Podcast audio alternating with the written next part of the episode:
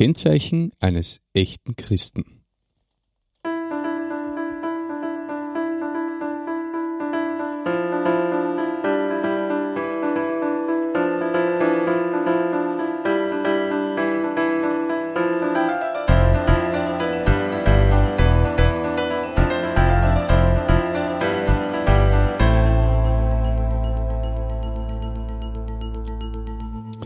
Christi und herzlich willkommen. In diesem Kanal geht es um Gottes Wöhn. Wir reden über biblische Themen und über die Geschichten, die Gott mit Menschen schreibt. Heute haben wir eine Premiere. Ich habe nämlich einen Studiogast bei mir, der quasi einen Gastbeitrag liefern wird. Und mich freut es sehr, dass du heute da bist. Herzlich willkommen, Christian. Hallo. Ich wünsche dir ein offenes Herz. Ein Fallstrick des Menschen ist es, vorschnell zu sprechen, geheiligt. Das sagt in der Bibel das Buch der Sprüche. Hast du sein Zeugnis gehört? Der ist gläubig, so wie der redet und auftritt, obwohl wir sind ja alle nicht vollkommen. Inwiefern ist das ein Fallstrick? Wenn es nicht stimmt. Dann erliege ich einer Täuschung und bestätige den anderen noch in seinem Selbstbetrug. Mark Twain hat einmal gesagt, der Unterschied zwischen der Wahrheit und der fast richtigen Wahrheit ist wie der Unterschied zwischen einem Gewitter und einem Gewittertierchen. Die Folgen präsentiert am Ende das Gericht Gottes. Es gibt kein Gericht. Das ist einer der Lügen des Vaters der Lüge, des Teufels. Als Adam und Eva in diesem herrlichen Garten waren, um ihn für Gott zu verwalten, gab es einen Baum, dessen Frucht verboten war. Wie im ersten Buch der Bibel steht, im Kapitel 2 ab Vers 15, Und Gott der Herr nahm den Menschen und setzte ihn in den Garten Eden, ihn zu bebauen und ihn zu bewahren. Und Gott der Herr gebot dem Menschen und sprach, von jedem Baum des Gartens darfst du nach Belieben essen, aber vom Baum der Erkenntnis des Guten und Bösen davon sollst du nicht essen, denn an dem Tag, da du davon isst, musst du sterben. Das bedeutet, dass Gott das Universum als moralisches Universum geschaffen hat, wo der Mensch eine Wahl hat, ja, eine Wahl haben muss, wenn eine Beziehung mit ihm und Gott möglich sein soll. Denn das Ja einer wahren Liebe kann nur dann freiwillig sein, wenn es die Möglichkeit zum Nein gibt. Nun, viele kennen ja den Fortgang der Geschichte. Aber was war eins der Hauptargumente des Feindes? Er leugnete das Gericht und dass unser Tun Konsequenzen hat. In Kapitel 3, Vers 4 steht, Und die Schlange sprach zu der Frau, ihr werdet durchaus nicht sterben. Aber der Tod ist die Folge der Sünde. Nicht nur physisch, sondern die Trennung von Gott. Und das bedeutet ewig verloren sein. Dabei relativiert der Teufel das Wort Gottes und stellt es in Frage in Vers 1. Hat Gott wirklich gesagt, ihr sollt nicht essen vom jeden Baum des Gartens? Und sie glaubten dem Teufel mehr als Gott. Ab jetzt leben, leben sie unabhängig von Gott und entscheiden selbst, was gut und böse ist. Sie sind nun das Maß aller Dinge. Gott ist für sie eine Bedrohung geworden.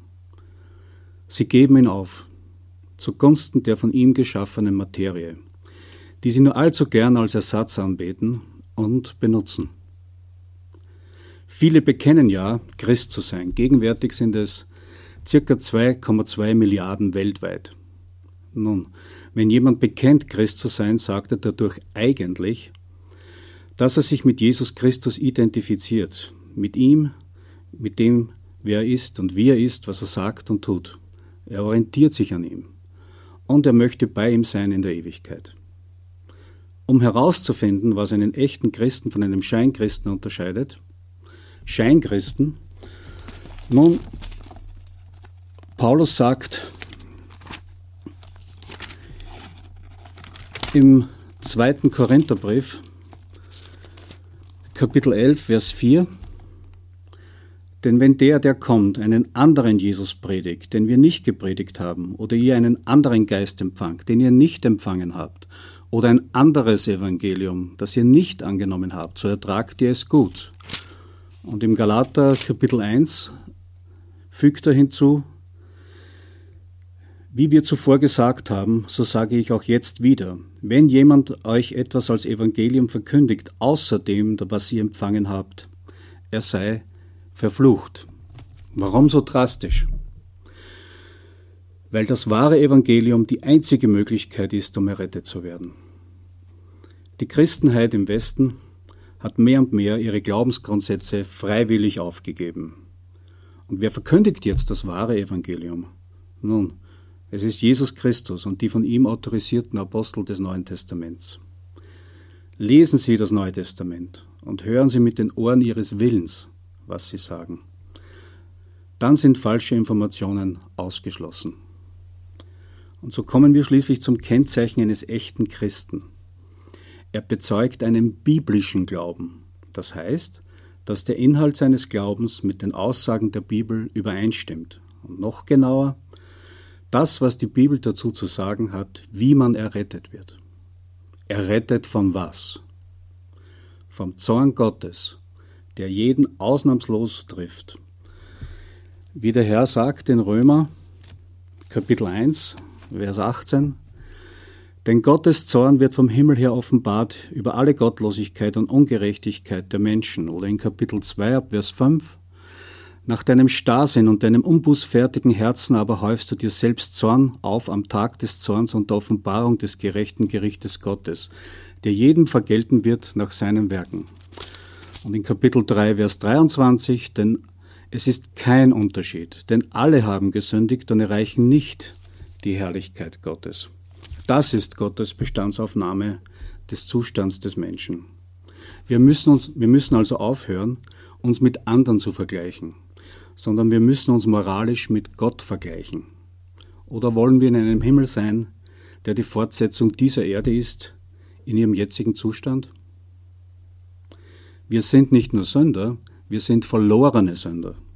Und ein echter Christ bezeugt die Lösung des Problems, nämlich Buße und Glauben. Sie sind wie eineiige Zwillinge, die unter ein Paar zusammengehören. Zur Buße. In Lukas Kapitel 18 berichtet der Herr völlig, äh, folgende Geschichte. Er sprach aber auch zu einigen, die auf sich selbst vertrauten, dass sie gerecht seien und die übrigen verachteten dieses Gleichnis. Zwei Menschen gingen hinauf in den Tempel, um zu beten. Der eine ein Pharisäer, der andere ein Zöllner. Der Pharisäer trat hin und betete bei sich selbst so. O Gott, ich danke dir, dass ich nicht bin wie die übrigen der Menschen, Räuber, Ungerechte, Ehebrecher oder auch wie dieser Zöllner. Ich faste zweimal in der Woche, ich verzehnte alles, was ich erwerbe. Der Zöllner aber von fern stehend wollte nicht einmal die Augen zum Himmel erheben, sondern er schlug sich an die Brust und sprach, O Gott, sei mir dem Sünder gnädig. Ich sage euch, dieser ging gerechtfertigt hinab in sein Haus, vor jenem. Denn jeder, der sich selbst erhöht, wird erniedrigt werden, wer aber sich selbst erniedrigt, wird erhöht werden. Was für ein Gottesmann! Er ist kein Räuber, er ist kein Ungerechter, er ist kein Ehebrecher, er ist nicht wie, dieser, nicht wie dieser Zöllner, der äh, Zoll einhebt mit überhöhten Preisen und den Rest für sich selbst einstreift. Er fastet zweimal in der Woche, er verzehntet alles, was er erwirbt. Das habe ich noch nie in meinem Leben getan. Der Pharisäer ist ja vorbildlich kathogelisch. Der Zöllner hat im Vergleich nichts vorzuweisen außer seinem Bankrott. Ein echter Christ hat das Urteil Gottes über sein Leben anerkannt. Wie der Zöllner. Ich bin ein Sünder und habe den Tod verdient. Ich habe verdient, dass ich in die Hölle komme. Dein Urteil über mich ist gerecht.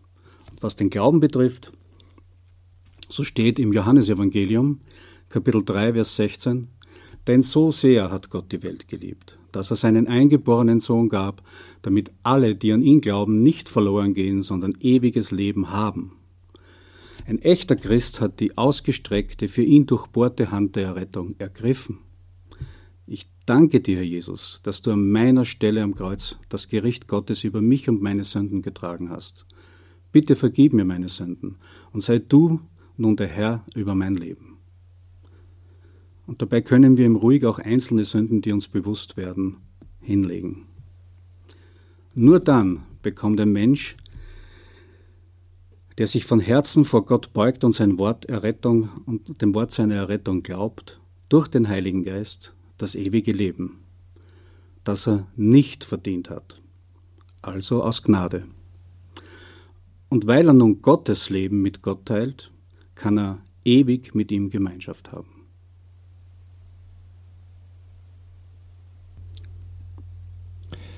Wenn du noch Fragen hast zu dem Thema oder die bestimmte Themen interessieren, dann schreib uns gerne in die Kommentare oder an unsere E-Mail-Adresse um Gottes Wün, Wün mit nur geschrieben, at gmail.com.